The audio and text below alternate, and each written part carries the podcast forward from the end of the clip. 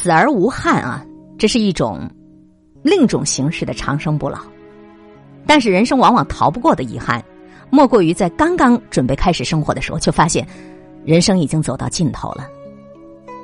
最近有一个话题，许多网友都在热议：什么是倍速生活？举个很常见的例子啊，就是你看一部剧，你把这个速度调到了两倍速。网上不也调侃说吗？如今啊，你用普通速度来看剧。就像是去吃自助餐，只吃七成饱一样，成了一件很高档的事情。当然啊，这不是个别现象。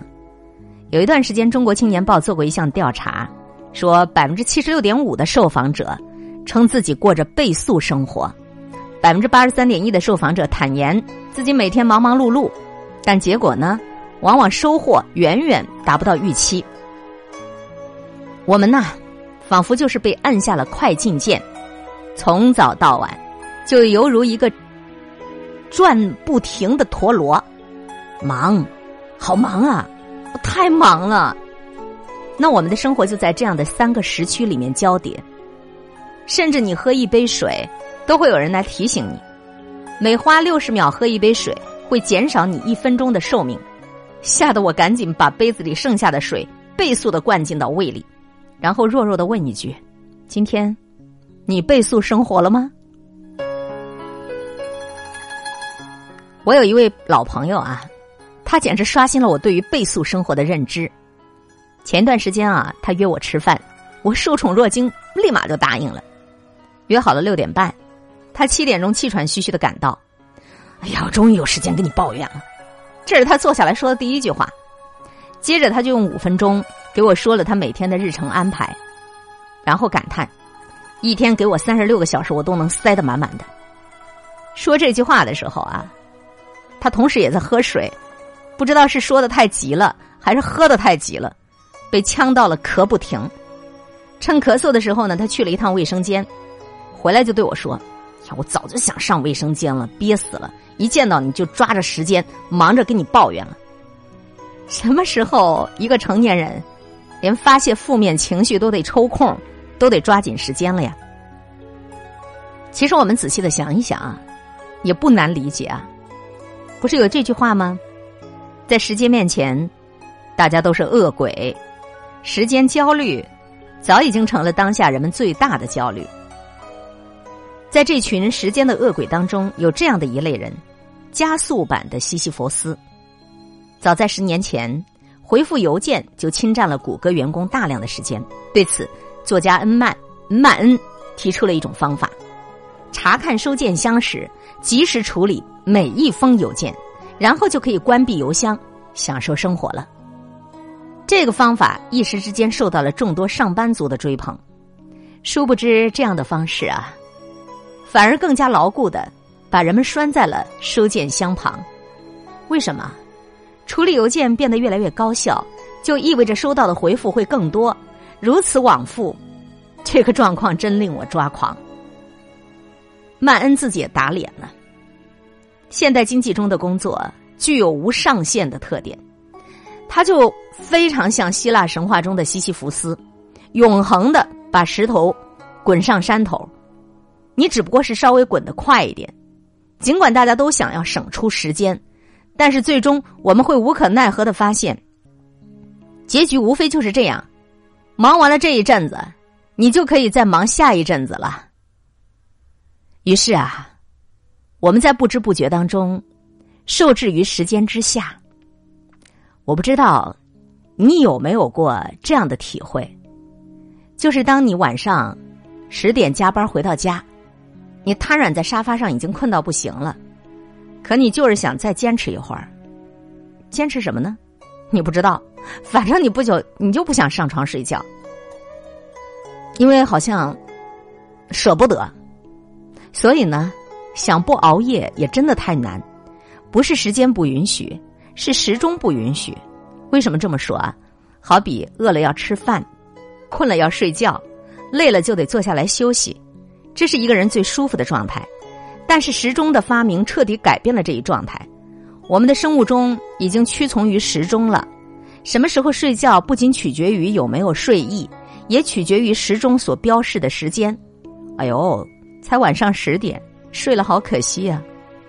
什么时候吃饭也不仅取决于有没有饿，也取决于啊，到饭点了就去吃呗。时间已经不是个人感受，时间成了人们行动和思考的一个参考点了。提出了要及时处理每一封邮件的理念之后啊，曼恩就宣布他要出一本关于如何有效率干活的书。非常有趣儿的是啊，在错过了原定出版日期两年之后，曼恩突然发表了一篇三千字的幡然悔悟书。他说：“我决定放弃出书的计划，失去了与我三岁女儿的相处时光，全因为自己信口雌黄，只为让我的编辑看了满意。”写的是如何更好的利用时间，却抛弃了自己最重要的事情，搅乱了生活的美好。你看，这样子接二连三被打脸的曼恩呐，终于退出了生产力圈子。你看，屈从于时间之下，毁掉的也许是我们真正想要的生活。就像罗马哲学家塞涅卡所说的那样：“赋予我们这段间隔逝去的如此之快。”如此之轻，以至于除了极少数人以外，人们在刚刚准备生活的时候，却发现，哎呦，这个人生已经走到了尽头了，怎么怎么怎么样就已经老了。那么，我们真正想要的生活到底是什么呢？多么美好的一个问题啊！我们想要的美好生活到底是什么呢？扎心的是，大多数人连连想这个问题的时间都没有，更别说要了。九九六引起热议的那会儿啊，不少网友都淡定的对号入座，还调侃道：“马云爸爸都说了，能够九九六是一种巨大的福气，每周不是还有一天时间去续命吗？” 但是如果你真的以为他们很淡定，你也就输了。现代人最擅长的技能之一是什么？你知道吗？最擅长的技能就是，表面上我嘻嘻哈哈，内心里是波涛汹涌，甚至有可能。有人都已经处于崩溃的边缘了，毕竟一个人的精力，它是一种稀缺资源，而在倍速时代，摧毁一个人的最佳方式，你就是鼓励他强撑着，撑着啊，再继续撑着啊。其实，在讨论九九六的时候，马云爸爸还说过一句话：阿里人一直以来的工作生活态度就是快乐工作，认真生活，明白了吗？抗议九九六。它虽然是一件很奢侈的事情，但是认真生活绝对不是的。我其实呢，特别的欣赏金庸的生活态度，就是不着急。记得有一次采访，八十五岁高龄的金庸说：“我我做什么事情都是徐徐缓缓的，呃，最后呢，我也都做好了。呃，武打小说呢，我打一会儿也是要吃饭的，就像如歌的行板。”韵律一样，有快有慢。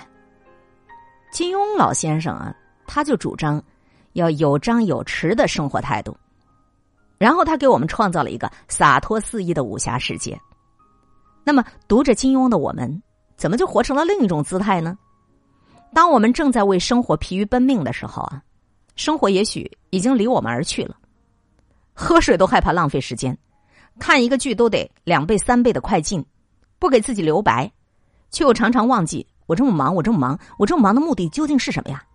把原本的生活无限的闲置在那儿，好不好笑啊？好笑吗？但我们的事实恰是如此。要知道，时间本质上是一种选择，你是否选择成为你自己，取决于你是否多给自己一点留白的时间。自在的、有为的生活，是你急不得的。那我们怎么样把离去的生活找回来呢？村上春树找到了他的答案。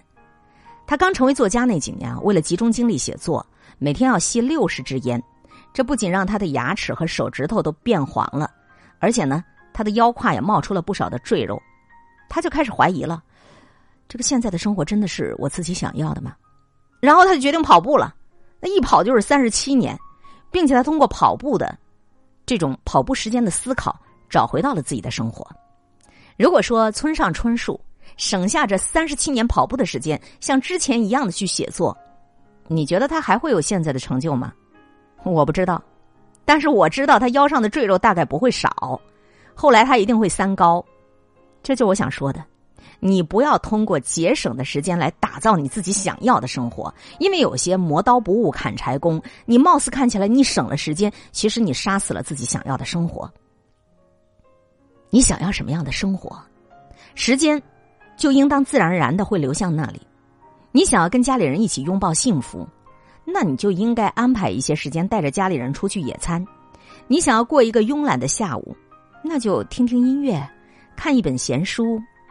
你想要在这个倍速的时代精力满满，你就需要匀出你自己的自由时间，把你的时间留出来。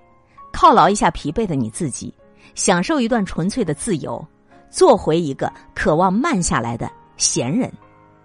那些高级的人生啊，都少不了给自己留下发呆、打坐、冥想、随心所欲、想要的自己可以自由安排的时间呐。